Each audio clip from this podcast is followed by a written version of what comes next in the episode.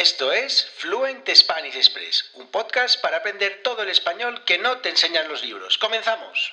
Muy buenos días, bienvenidos, bienvenidas a Fluent Spanish Express Podcast. Todos los días, de lunes a viernes, contenidos con consejos, con recursos y recomendaciones, como siempre digo, para llevar vuestro español al siguiente nivel.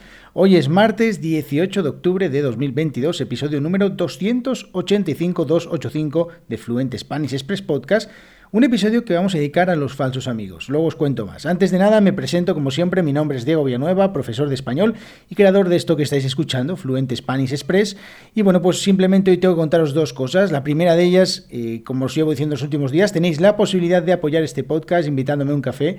Simplemente, pues en la descripción de este episodio tenéis un enlace, hacéis clic en el enlace y, bueno, pues si os apetece, si os gusta el podcast, si os ayuda, si os es útil, si os eh, ayuda a mejorar cada día, pues eh, os animo a que apoyéis este proyecto, porque ahora mismo la verdad es que solo, de, solo está apoyado por vosotros, no, hay ningún tipo de ingreso más, o sea que todo lo que, eh, todo lo que hago con este podcast, pues simplemente está apoyado por vosotros.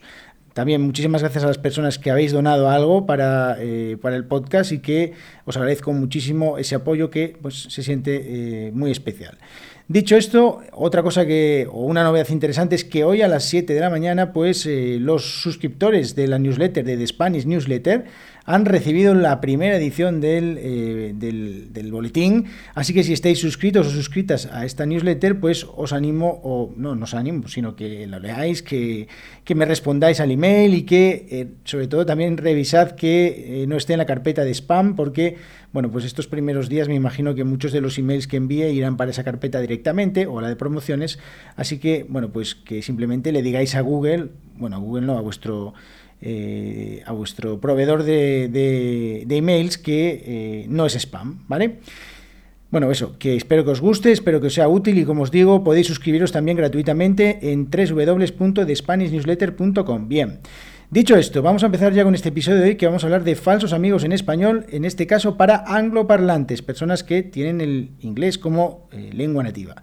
Y es que ayer estaba en Twitter por la tarde, estaba, bueno, no digo que estaba aburrido, pero simplemente quería experimentar algunas cosas en Twitter, pues he empezado a utilizarlo un poquito más activamente y eh, bueno, pues desarrollé o escribí uno de esos mega hilos, de esos de 80.000 eh, mensajes uno detrás de otro, no sé si sabéis lo que es un hilo thread significa en inglés, me parece.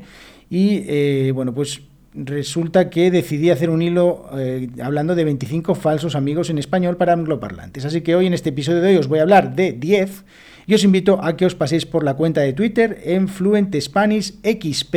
Esas son las dos letras XP de Express, pero resulta que no dejan poner nombres tan largos en, en Twitter y no podría ser Fluente Spanish Express. Así que os invito a arroba Fluente Spanish XP, las dos letras XP, ¿vale? Dicho esto, eh, allí tenéis un mega hilo eh, con estos falsos amigos de español, eh, en español para angloparlantes, iré haciendo para otros idiomas, francés, italiano, portugués, etcétera, etcétera. Así que os invito a que sigáis la cuenta y a que, pues, si os gusta, que le deis me gusta, que retuiteéis, bueno, toda la historia, eso.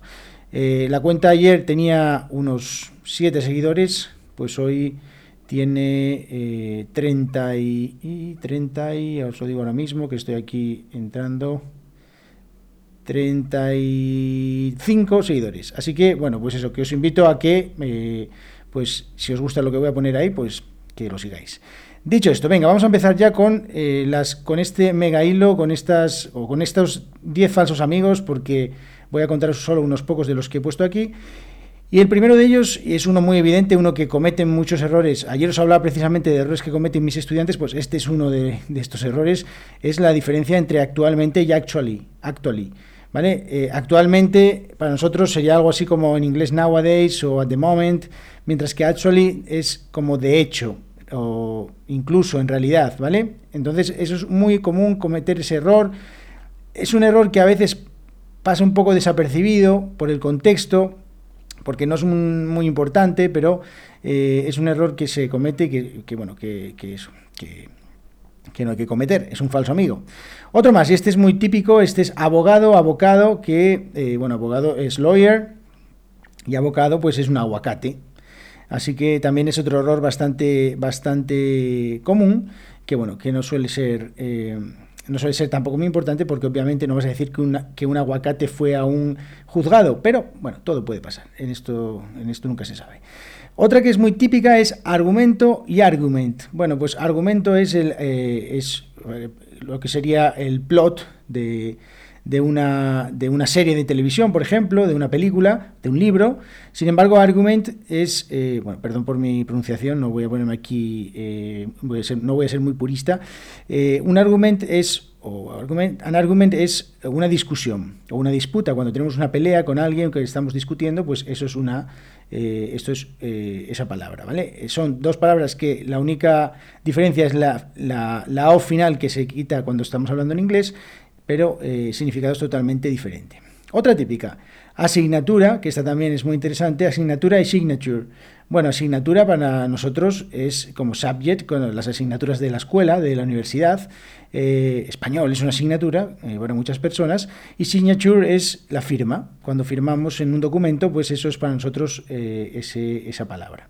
Bien, llevamos cuatro, vamos con la quinta. La quinta también es muy interesante porque tenemos la palabra carpeta y carpet. Bueno, eh, carpeta para nosotros es como un, como un folder, como una, pues una carpeta de, del ordenador donde tenemos nuestros archivos, donde tenemos nuestras canciones, nuestras fotografías. Y carpet es una alfombra o una moqueta, también se suele utilizar moqueta. Eh, bueno, yo utilizo normalmente más alfombra, pero eh, la moqueta también es, es otra palabra que se utiliza.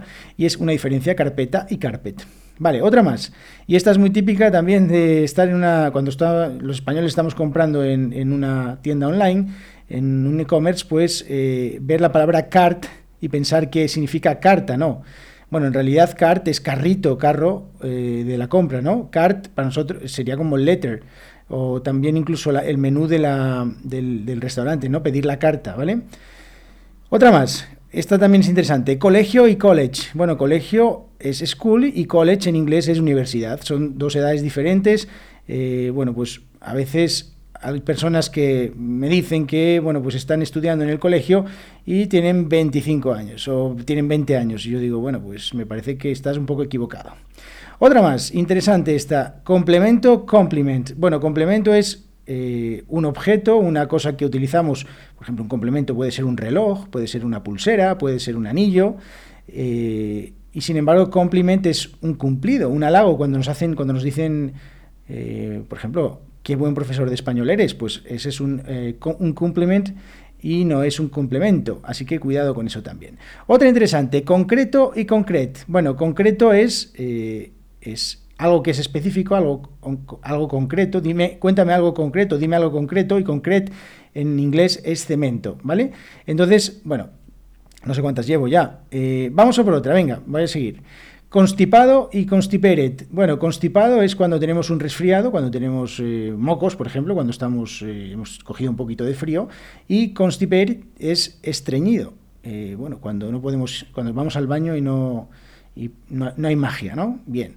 Y vamos ya, bueno, voy a deciros la última ya y os invito a que sigáis viendo estas, eh, estas, estos falsos amigos en, la cuenta de Twitter, en eh, Fluent Spanish XP. Y otra es contestar y contest. Bueno, eh, el otro día tuve una, en una clase con un estudiante la diferencia entre la pronunciación entre contest y contest. Bueno, mm, contexto y concurso. La verdad es que no veo la diferencia, pero vale. Contestar para nosotros es to answer, es como cuando contestas el teléfono, por ejemplo, o contestar un email, y contest es eh, concurso, competición o contienda. Así que estas dos palabras también que son false friends, falsos amigos, que bueno, que también son errores bastante comunes. Bueno, espero que os haya gustado este episodio, como os digo, iré eh, publicando en Twitter eh, más falsos amigos en inglés, más falsos amigos en otros idiomas y quizás aquí en el podcast también pues vaya haciendo un buen episodio de estos si resulta que os gusta. Así que espero que os haya parecido interesante, que sobre todo lo más importante os ayude a mejorar vuestro español y nos vemos en el episodio de mañana. Que tengáis muy buen día. Adiós.